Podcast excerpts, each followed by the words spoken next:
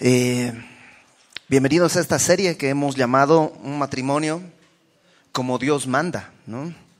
Un poco eh, haciendo referencia a ese, esa frase que suelen decirnos nuestras mamás, ¿no? Ahora vas a aprender a hacer las cosas como Dios manda, ¿no? En estas cinco semanas vamos a ver, la primera semana, el día de hoy, vamos a ver el propósito del matrimonio.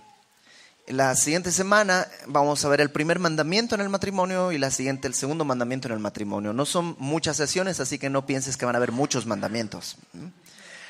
Pero hoy necesitamos encontrar eh, eh, cuál es el propósito, entender cuál es el propósito. Así que vamos a abrir nuestras Biblias en Génesis capítulo 2 y en primer lugar vamos a orar. Señor, gracias porque podemos venir a tu palabra y en verdad creemos en ella. Tú nos has enseñado que tu palabra es verdad. Y es como martillo que puede quebrantar la roca y es como espada que puede atravesarnos. Ayúdanos a encontrar en ella lo que tú quieras decirnos y de esa manera, pues, exaltar tu nombre. En el nombre de Jesús, Padre. Amén. El día de hoy hay muchos modelos, muchos consejos. Siempre que hay un matrimonio que pasa por algún momento de crisis, vas a encontrar que hay otros que te dan consejos. No, mira, hazle así, yo a mí me funcionó y, y todos tenemos algo que decir acerca del matrimonio, a veces según nuestra experiencia como esposos, otros según su experiencia como hijos que vieron a sus papás, otros experiencia como de pues de estudios, no, yo estudié, tengo un, una especialidad en este tipo de casos. Pero por encima de todas esas cosas que no necesariamente son malas, tenemos el consejo de la palabra. Entonces vamos a Génesis capítulo 2 y vamos a, desde el versículo 18, vamos a repasar algunas cosas que es bueno saber. Siempre que me toca oficiar alguna boda, venimos a este pasaje, porque creo que es fundamental que todo matrimonio comience viendo esto. ¿Qué es lo que ha sucedido? Pues no mucho. Dios creó todas las cosas. Y después de crear todo, siempre Dios dice, vio Dios que era bueno. Y vio Dios que era bueno. Y vio Dios que era bueno. Y eh, si te fijas al final del capítulo 1, en el verso 31 del capítulo 1, dice, y vio Dios todo lo que había hecho y he aquí que era bueno en gran manera. Dios todo lo que hizo era, era bueno. Pero en el capítulo 2, verso 18, comienza diciendo, y dijo Jehová a Dios, no es bueno que el hombre esté solo. Entonces creó todas las cosas, todo es bueno, pero cuando ve a Adán solo, dice, no es bueno que esté solo. Ahora, ten en cuenta, todavía no hay pecado en el mundo. Dice la palabra que el pecado entró al mundo por un hombre. Entonces, como Adán todavía no ha pecado, todavía no hay pecado en el mundo y aún así no es bueno que el hombre esté solo.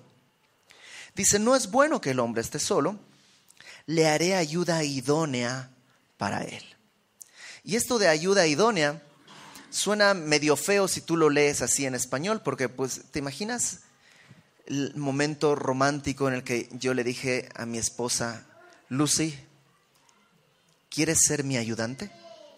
Como que no, no, no funciona. Y, y, además esa idea de ayuda idónea parece, parecería indicar que yo como hombre tengo una meta y tú vas a ser mi ayudante. ¿no? Todos reconocemos, conocemos a, los grandes artistas, Miguel Ángel, Rafael, o ¿no? todas las tortugas ninja pero no trabajaban solos, tenían ayudantes. ¿Será que el modelo de Dios es que el hombre sea el Miguel Ángel y la mujer una ayudante? No. Realmente el sentido de la palabra que está acá en, en, hebreo, eh, esto de la ayuda no es un asunto de que la mujer está puesta para ayudarle al hombre en su propósito. No, no, para nada. De hecho, la palabra ayuda que se utiliza acá en Génesis capítulo 2 es la palabra eser. Y es la misma palabra que en el Salmo 146 se le dice que Dios es tu ayudador, Dios es tu eser. Entonces, ¿será que Dios está puesto como una ayuda para el propósito del hombre? No, pero es ese mismo sentido, que Dios quiere que el hombre y la mujer cumplan un propósito. Y la frase ayuda idónea la puedes traducir como la contraparte adecuada. No sé si, si queda más claro. Esto de la contraparte adecuada habla de las dos cosas que son necesarias para cumplir un mismo propósito. Dos cosas que solas no funcionan sino en trabajo en conjunto. Eso es ayuda idónea. Entonces Dios dice, le haré al hombre una ayuda idónea. Y dice en el verso 19, Jehová Dios formó pues de la tierra toda bestia del campo y toda ave de los cielos y las trajo a Adán para que viese cómo las había de llamar. Y todo lo que Adán llamó a los animales vivientes, ese es su nombre. Entonces lo que hace Dios es decirle a Adán, yo me di cuenta que tú estás solo. Ten en cuenta, Adán no sabe que está solo. ¿No? tiene nada con qué comparar, no sabe que está solo. Entonces le dice, Adán, hazme un favor, ponle nombre a todos estos seres que acabo de crear. Y ahí pasa el señor hipopótamo, la señora hipopótamo, y Dios dice, eh, ponle nombre. Y Adán dice, pues, hipopótamo. Pues órale, hipopótamo. Y usted, jirafa. Y este mosquito, y así todos los animales Dios les, le dijo a Adán y Adán les puso nombre y así se llaman hasta el día de hoy, ¿no? Eh, yo creo que en algún momento de todo ese proceso, Adán se dio cuenta. Hay dos de cada animal, hay dos de cada especie, pero yo estoy solo. Y en ese momento Adán dice, ok, algo, algo me falta. ¿Qué le falta? ¿Qué es lo que dijo Dios que le hacía falta? Ayuda idónea. Gracias, Víctor. Le falta ayuda idónea. Dios ya lo sabía. ¿Quién era el que no lo sabía? Adán. ¿Sabes? Si eres soltero, déjame decirte esto. Antes de que tú sepas que necesitas una esposa o un esposo, Dios lo sabe. Entonces no entres en desesperación. No eres tú quien, Señor, date cuenta, necesito una esposa, necesito... No, no, no. Dios lo sabe antes de nosotros mismos. Él lo sabe. Ahora, después de que Adán se da cuenta, dice en el verso 20, y puso Adán eh, nombre a toda bestia y ave de los cielos y a todo el ganado del campo, mas para Adán no se halló ayuda idónea para él. Entonces Jehová Dios hizo caer sueño profundo sobre Adán, y mientras éste dormía tomó una de sus costillas y cerró la carne en su lugar. Em, e, e, es, curioso, ¿qué, ¿qué hubiera pasado si Adán, ahora que ya sabe su necesidad, Dios no lo pone a descansar? Probablemente hubiera dicho, pues a ver, entre los bichos que hay aquí, ¿cuál se parece más a mí? Un gorila, un chimpancé tal vez, ¿no? Y eh, hubiera a lo mejor terminado unido a algo que no era para él. Si eres soltero, déjame decirte lo mismo una vez más.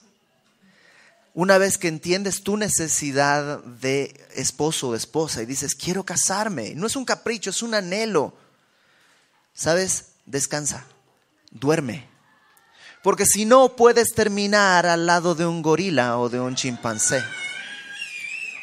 Y a lo mejor como Adán pudo decir, pues se parece a mí, ¿no? Esta gorila, un poco grandota para mi tamaño, un poco peluda, pero... Pues, y muchas veces los solteros, cuando entienden que en sí mismos hay un deseo, un anhelo, por tratar de saciar ese anhelo en sus fuerzas, terminan precisamente en un matrimonio de ese tipo.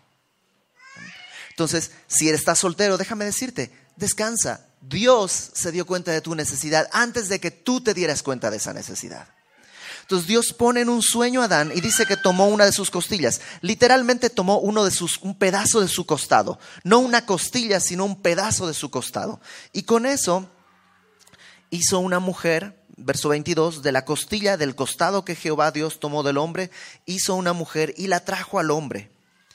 dijo entonces, eh, dijo entonces Adán, esto es ahora hueso de mis huesos y carne de mi carne. ¿Qué está diciendo? Pues esta mujer es de mi misma naturaleza, no es como el gorila que se parece, no, no, no, esta mujer es de mi misma naturaleza, hueso de mis huesos, carne de mi carne, somos iguales. Y tú conoces lo que decía desde hace muchos años un hombre piadoso, Dios no tomó a, para hacer a Eva, no tomó un hueso de la cabeza para que Eva no se enseñorease, la mujer no se enseñorease del varón, tampoco tomó un pedazo del pie para que el varón no se enseñorease de la mujer, sino que tomó de su costado para que esté cerca de su corazón y protegida por su brazo. Y lo que Adán ve es precisamente eso. No ve un ser inferior. Ah, yo fui creado del polvo de la tierra y, Adán y Dios sopló aliento en mi nariz y tú nomás fuiste. No, Adán no ve una mujer, un ser inferior. Ve a hueso de mis huesos y carne de mi carne. Y dice, verso 23 em, a la mitad, esta será llamada varona porque del varón fue tomada. O sea, incluso en el nombre que Adán le da a Eva, hombres ish, mujeres isha, o sea, lo, lo que está diciendo es, no somos distintos. Verso 24. Por tanto, dejará el hombre a su padre y a su madre y se unirá a su mujer y serán una sola carne. Y ahí hay algo que es un misterio.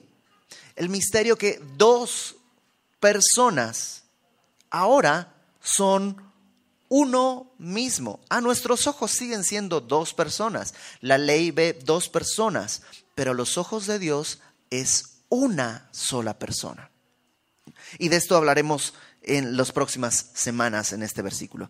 Y estaban, dice el verso 25, ambos desnudos, Adán y su mujer, y no se avergonzaban. No había en ellos pecado, por tanto no había nada que hubiese vergüenza. Ahora, déjame recapitular. Ya vimos cómo nace el matrimonio. Tú dices, ¿eso es matrimonio? Sí, es tan matrimonio que Dios dice, dejará el hombre a su padre y a su madre y se unirá a su mujer. Pero ten en cuenta, Adán y Eva son los primeros seres. O sea, no, tienen a nadie antes de ellos. Yo siempre imagino a Adán cuando Dios le dice, dejará al hombre a su padre y a su madre. Sí. ¿A quién? ¿Qué es eso? ¿Por qué Dios lo dijo? Si, si ellos no tienen ninguna idea de lo que será eso. Porque está instituyendo el matrimonio y el matrimonio debe funcionar así. Ahora, cuando Dios dice una ayuda idónea, dijimos que había un propósito.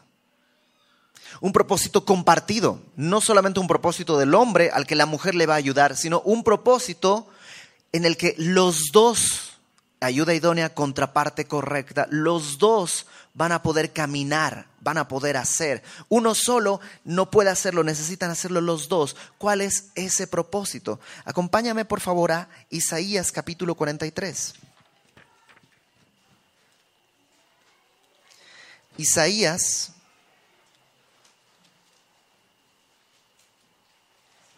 capítulo 43. Y en Isaías 43 vamos a leer algo que es verdaderamente revolucionario. Si tú nunca lo has entendido, el día de hoy te va a dar todo lo que necesitas para vivir. Isaías 43. Dice en el verso eh, 6, desde el verso 5, todo lo que está hablando Dios es acerca de Israel, pero por todo el contexto aplica a cualquiera de nosotros. Dice verso 6, diré al norte, Dios está hablando, diré al norte, da acá, y al sur, no te detengas. Trae de lejos mis hijos y mis hijas de los confines de la tierra, todos los llamados de mi nombre, para gloria mía los he creado, los formé y los hice. ¿Para qué formó Dios al hombre y a la mujer? Dice, para gloria mía. Cuando logras entender eso, la vida cobra sentido. El propósito para el cual hemos sido diseñados es para la gloria de Dios. Y el matrimonio cuando funciona para la gloria de Dios, funciona bien.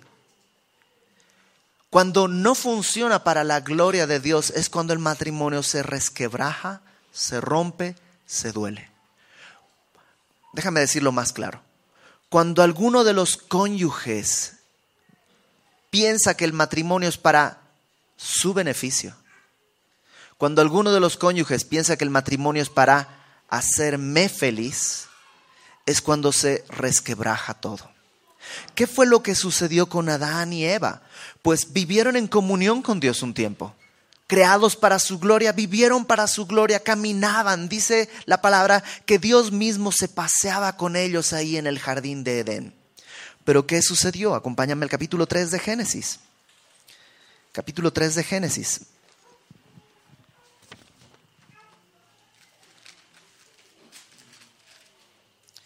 En el versículo 7 ¿Qué es lo que sucede? Bueno, tú conoces la historia. Adán y Eva desobedecen al Señor.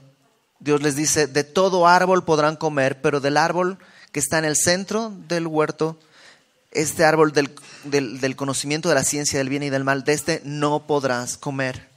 Porque el día que comas morirás. Literalmente en hebreo dice, el día que comas muriendo morirás.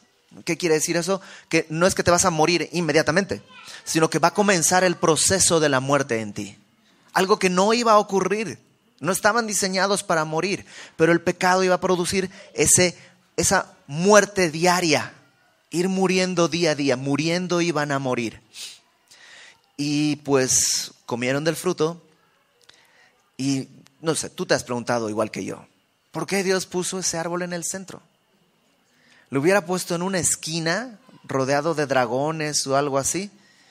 ¿Por qué lo puso en el centro? ¿Sabes? Porque era necesario que esté ahí. Porque Adán y Eva, te lo voy a poner de esta manera. Ellos dicen, quiero conocer el bien y el mal. ¿no? Por eso comen. Pero el bien y el mal era muy sencillo. Comer era malo, obedecer era bueno. Era muy sencillo. Y era algo tan importante que Dios no tenía que esconderlo, sino decirles con toda claridad, aquí está en el centro, no te pierdas, está en el centro. Es el árbol que no puedes comer. Si lo hubiera puesto en una esquina, a lo mejor hubieran dicho, pues, ¿cuál era? ¿En cuál esquina estaba? ¿En esta o en aquella? Yo creo que en aquella, pues comamos de este árbol. Hubiera podido equivocarse. En el centro, a la vista de los dos, obviamente no era una equivocación. ¿Y qué pasó? Pues comieron, y pecaron.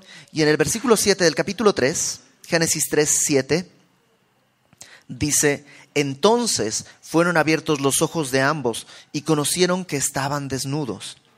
Entonces cosieron ojos de higuera y se hicieron delantales. ¿Qué es lo que sucede? Ven una desnudez que antes no habían visto. Algunos teólogos piensan que la gloria de Dios los envolvía y los vestía. En, en hebreo, la palabra gloria quiere decir peso, sustancia. Eh, lo contrario de una vida vacía o hueca. Eh, lo contrario de, en la Biblia se utiliza la palabra vano. Lo vano es lo contrario de lo que podríamos decir glorioso. La gloria representa peso, sustancia. Y ellos, el tiempo que estaban en comunión con Dios, no necesitaban nada. Pero después de haber pecado, se dieron cuenta que algo les fue quitado. Ahora necesitamos algo, estamos desnudos. ¿Y qué fue lo que hicieron? Pues tomaron hojas de higuera y se taparon. Y a partir de ahí, desde ahí, cada uno de nosotros busca algo con que taparse de esta desnudez que tenemos de la gloria de Dios. Porque dice la palabra que todos, por cuanto todos pecamos, todos hemos sido destituidos de la gloria de Dios. Y todos nos sentimos desnudos. Y todos buscamos tapar esa desnudez. Y buscamos tapar esa desnudez, pues, por medio de actividades. Algunos por medio de inmoralidad. Otros por medio de alcohol o de algún otro vicio otros por medio de sentirse bien en moralidad. Todos en nuestra gran miseria buscamos hojas de higuera para cubrir nuestra desnudez. Pero ¿qué es lo que hace Dios? Pues más adelante Dios dice que tomó un animal y tomó sus pieles. Y para que le quites la piel a un animal, ¿qué necesitas hacer? Necesitas matarlo. Y desde el principio Dios dijo, el pecado va a demandar sangre. Y los vistió. Eh, eh, dice siempre mi pastor, el pastor Fermín, que pues en, su, en, su, casa tenía una higuera y que las hojas son súper feas, o sea, son rugosas. Entonces, hacerte un traje con hojas de higuera es definitivamente una mala idea, como todas las malas ideas que tenemos los seres humanos. Dios hizo algo de pieles, algo para abrigarlos, no solo para cubrirles de su desnudez, sino también para darles la protección del calor. Y Dios lo hace poniendo un ejemplo de lo que Él iba a hacer más adelante. De nuestra desnudez, esta que tú y yo tenemos, esta que tratamos de cubrir con todo tipo de cosas, de nuestra desnudez, Cristo viene a vestirnos con su propia muerte. Entonces volvemos a tener paz, entonces volvemos a tener sentido, entonces volvemos a mirar, miramos atrás y decimos, ¿yo hacía eso? ¿Por qué? Qué ridículo. ¿Qué me movía a vivir de esa manera? No lo entiendo. No sé si te pasa a ti. Yo veo mi vida antes de Cristo y digo, pues, ¿por qué? Qué oso haber sido yo. Es que estaba movido buscando cubrir mi desnudez. Ahora ya estoy vestido. No sé si cachan. Ok, entonces hay un propósito, la gloria de Dios. Pero la gloria de Dios en qué sentido? Dios le dice a Adán y Eva, multiplíquense, tengan hijos, pueblen toda la tierra. ¿Por qué? Porque Dios quería que su nombre fuese glorificado en todas partes. ¿Qué sucedió? Pues como entró el pecado, en realidad lo que se multiplicó fue el pecado. Y de uno, dice Romanos, pasó el pecado a todo el mundo. Hasta capítulo 1 de Juan. Acompáñame Juan, capítulo 1. El Evangelio de Juan en el capítulo 1. Versículo 14. Juan está escribiendo acerca de Cristo. A Cristo él lo llama el verbo de Dios. Y dice, aquel verbo fue hecho carne para entender bien lo que era el verbo, fíjate en el versículo 1 de Juan 1, Juan 1.1, en el principio era el verbo. Esta frase es importante, no dice en el principio comenzó el verbo, no, no, no, es decir, el principio, cuando comenzó el principio, ya era el verbo, ya estaba el verbo, ya existía el verbo. Está hablando de la eternidad eterna de Cristo que, alguna vez ya lo platicamos. Dios no es viejito. Cuando decimos que Dios es eterno, no estamos hablando que Dios es muy viejo. Porque muy viejo quiere decir muchos años. Y cuando hablamos de años hablamos de tiempo. Pero Dios no es eterno en el sentido de muy viejito, porque Dios antecede al tiempo. Cuando el tiempo comenzó a existir, Dios ya existía. Por eso Dios está fuera del tiempo. Cuando decimos eterno, no es muy viejo, sino ajeno al tiempo. Y el verbo Cristo era antes del tiempo. Y el verbo era o estaba con Dios y el verbo era Dios. Entonces ten en cuenta, Dios mismo, verso 14, ahora sí, aquel verbo que era en el principio, aquel verbo que estaba con Dios, aquel verbo que era Dios, aquel verbo fue hecho carne, tomó forma humana y habitó entre nosotros. Y dice Juan ahí, entre paréntesis, y vimos su gloria, gloria como del unigénito del Padre, lleno de gracia y de verdad. ¡Wow! ¿Cómo? A ver, a ver, a ver, Juan, dímelo de nuevo. Vimos su gloria. ¿La gloria de quién? La gloria del verbo. Que el verbo era Dios. Fíjate lo que dice en el verso 18. A Dios nadie le dio jamás. El unigénito Hijo que está en el seno del Padre, Él le ha dado a conocer. Entonces, cuando Dios crea al hombre, lo crea para su gloria. El hombre peca y a partir de ahí todos nosotros vivimos para cualquier cosa, menos para la gloria de Dios.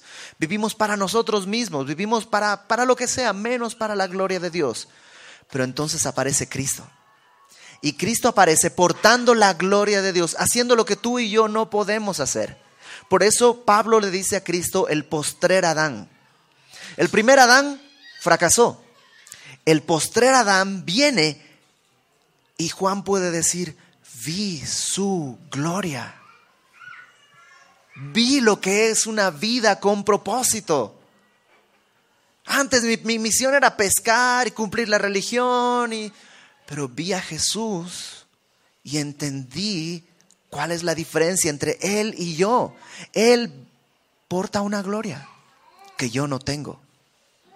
Y luego añade, a Dios nadie le vio. ¿Quieres saber cómo es Dios? Voltea a ver a Cristo el unigénito Hijo que está en el seno del Padre, Él le ha dado a conocer.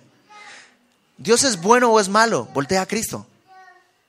¿Cristo fue bueno o malo? ¿Fue bondadoso? ¿Fue misericordioso? ¿Dios es elitista? Voltea a Cristo. ¿Dios es perdonador? Voltea a Cristo. El unigénito Hijo que está en el seno del Padre, Él le ha dado a conocer. Al punto que uno de sus discípulos, al final de su ministerio, le dice, ay Jesús, muéstranos al Padre y ahí muere. Ya, con eso basta. ¿Qué le dice Jesús? Tanto tiempo he estado contigo y no me conoces. ¿Cómo pues dices muéstranos al Padre? Ahora, acompáñame al capítulo 17 de Juan. Juan 17.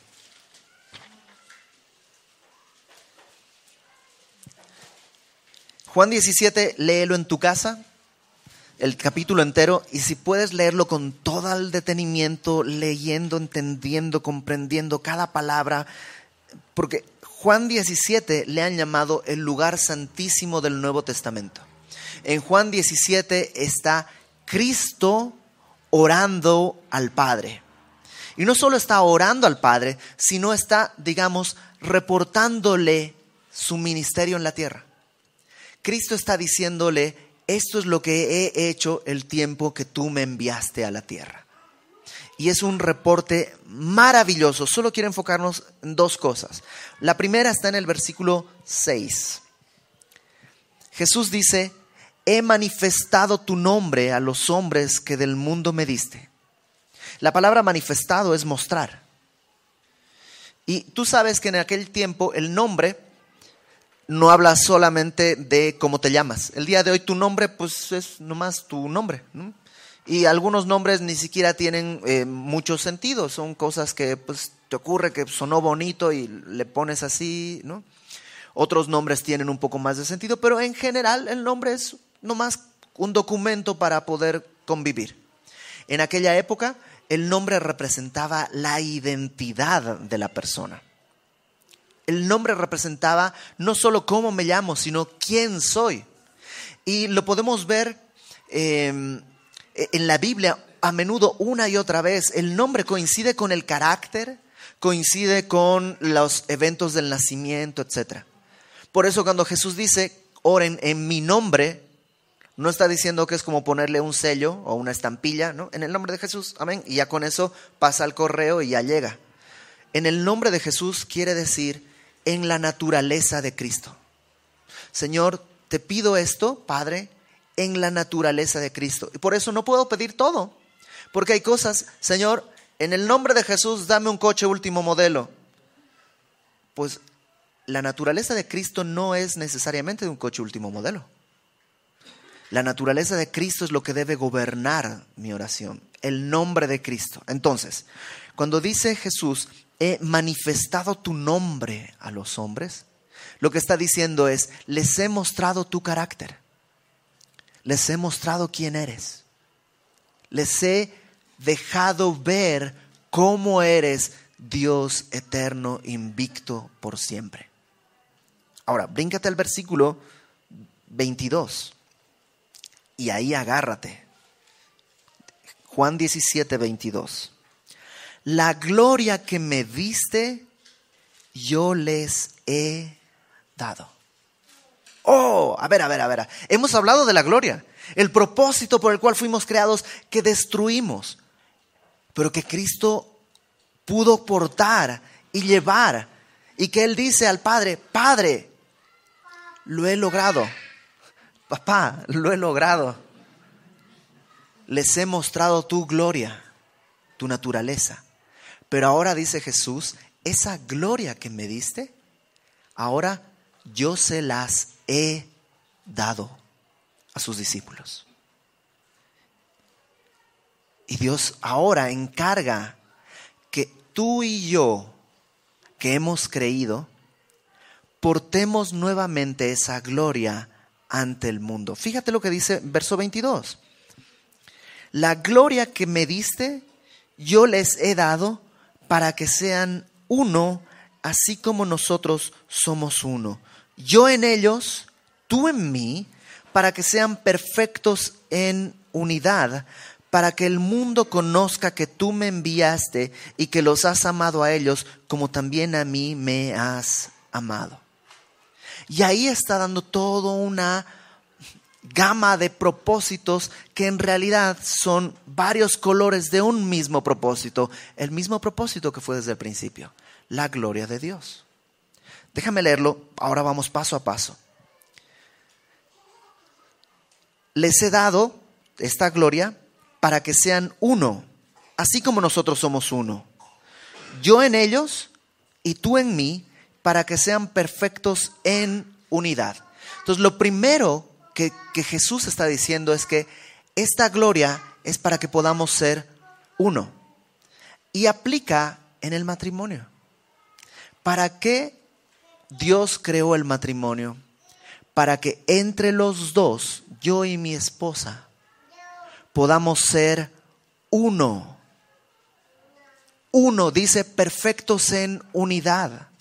No perfectos en carácter moral, porque ni yo ni mi esposa somos perfectos en carácter moral, pero sí podemos ser perfectos en unidad. ¿Cómo? Cuando Cristo está en nosotros. Voy a volver a leerlo. Yo en ellos, tú en mí, para que sean perfectos en unidad. Y aquí está el segundo, la segunda parte de este mismo propósito. Para que el mundo conozca que tú me enviaste. ¿Sabes para qué sirve tu matrimonio?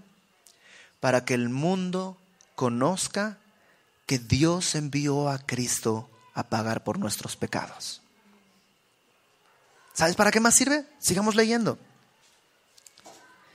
Y que sepan que los has amado a ellos como también a mí me has amado.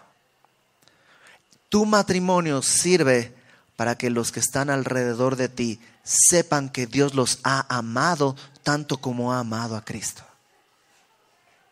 ¿Eso qué es? Es portar la gloria de Dios. ¿Se puede hacer de soltero? Claro que se puede hacer de soltero. Puede ser soltero y vivir para la gloria de Dios. Pero cuando Dios ha llamado al matrimonio a una persona, lo ha llamado no para ser feliz, porque entonces los solteros no tendrían esa opción. No te llamó para ser pleno, porque entonces los solteros no podrían ser plenos. No te llamó para encontrar un propósito en la vida, porque entonces los solteros no tendrían propósito en su vida. ¿Te imaginas vivir veintitantos años sin propósito en la vida? Sería absurdo. No, pero cuando Dios te llama al matrimonio, entiéndelo bien. El propósito de tu matrimonio no es ser feliz, no es realizarte, porque esas cosas si tu meta es ser feliz, tu esposa va a ser un estorbo en tu vida. Tarde o temprano. Si tu meta es realizarte, tu esposa o tu esposo va a ser un estorbo en tu vida, tarde o temprano. ¿Por qué? Porque el ojo no se cansa de ver, el corazón no se sacia. Tarde o temprano, si mi meta es ser feliz, mi esposa mis hijos, todo va a ser un estorbo. Solamente cuando el propósito está en el lugar correcto, estamos hechos para llevar la gloria de Dios, para que seamos uno, una perfecta unidad, y en esa perfecta unidad, Dios mismo, eh, el mundo sepa que Dios ha enviado a Cristo, y el mundo sepa que Cristo les ha amado como Dios, les, como Dios ha amado a Cristo. Cuando en realidad eso está en su lugar, créeme, vas a ser feliz y vas a realizar tu vida. No al revés. Lamentablemente no funciona al revés. O no sé, afortunadamente no funciona al revés. Porque si no estaríamos buscando eso ahí. Acompáñame a Efesios, por favor. Efesios capítulo 5. Efesios capítulo 5. Y esto también vamos a estudiar a detalle las siguientes semanas. Pero déjame leer una porción bastante larga que probablemente va a despertarte dudas y es bueno porque esas dudas las vamos a resolver las siguientes semanas. Efesios capítulo 5, versículo 21. Someteos unos a otros en el temor de Dios. Las casadas estén sujetas a sus propios maridos como al Señor, porque el marido es cabeza de la mujer, así como Cristo es cabeza de la iglesia, la cual es su cuerpo, y Él es su Salvador. Así que, como la iglesia está sujeta a Cristo, así también las casadas lo estén a sus maridos en todo. Maridos, amad a vuestras mujeres, así como Cristo amó a la iglesia y se entregó a sí mismo por ella, para santificarla, habiéndola purificado en el lavamiento del agua por la palabra, a fin de presentársela a sí mismo una iglesia gloriosa, que no tuviese mancha, ni arruga, ni cosa semejante, sino que fuese santa y sin mancha. Así también los maridos deben amar a sus mujeres como a sus mismos cuerpos. El que ama a su mujer a sí mismo se ama, porque nadie aborreció jamás su propia carne, sino que la sustenta y la cuida, como también Cristo a la iglesia, porque somos miembros de su cuerpo, de su carne y de sus huesos. Por esto dejará el hombre a su padre y a su madre y se unirá a su mujer y los dos serán una sola carne. Presta atención. Grande es este misterio, mas yo digo esto respecto de Cristo y de la iglesia. ¿Sabes? Tú estás leyendo todo eso y empiezas a decirte, ay, mujeres, sujetarme a mi marido, ay, no puede ser posible, ay, Señor. Si conocieras al gordito, no sabes cómo me cuesta. Hombres, amad a sus mujeres y entregarse por ellas. Uh, Señor, lo que me estás pidiendo no creo que pueda hacerlo. Y está cada uno peleando su propia batalla en su mente, en su corazón. Y de pronto, Pablo dice, grande es este misterio, pero yo estoy hablando de Cristo y la iglesia. ¿Cómo? A ver, ¿en qué momento cambió entonces de tema? No cambió de tema. El propósito del matrimonio es que la gente pueda tener visible un ejemplo de lo que Cristo ha hecho con nosotros. Mis hijos deberían saber que Dios ha amado a su iglesia al verme a mí amando a mi esposa. Y deberían saber cómo la iglesia se sujeta a Cristo al ver a mi esposa sujeta a mí. Entonces, el matrimonio en su propósito es muchísimo más alto que ser feliz. Es muchísimo más alto que realizarme. Lamentablemente yo he estado con matrimonios en los que uno de los cónyuges, porque hay dolor y hay traición y hay todo tipo de cosas, he estado con matrimonios en los que uno de ellos dice, pero ¿acaso no tengo derecho de ser feliz? ¿Qué pasa ahí? Pues pasa efectivamente, probablemente el cónyuge está viviendo de tal manera que su pareja está en angustia, pero esta persona ahora está buscando salvación, solución y consuelo en ser feliz. Y nunca va a encontrar eso porque el propósito del matrimonio no es que seas feliz. El propósito del matrimonio es la gloria de Dios al mundo. Y eso va a producir gozo en cada uno de nosotros. Déjame cerrar con, con cómo comenzamos. ¿Te acuerdas? Adán, su costado, Dios lo abrió para tomar de ahí y crear a Eva. Bueno, La iglesia es la esposa de Cristo. Nosotros somos su esposa.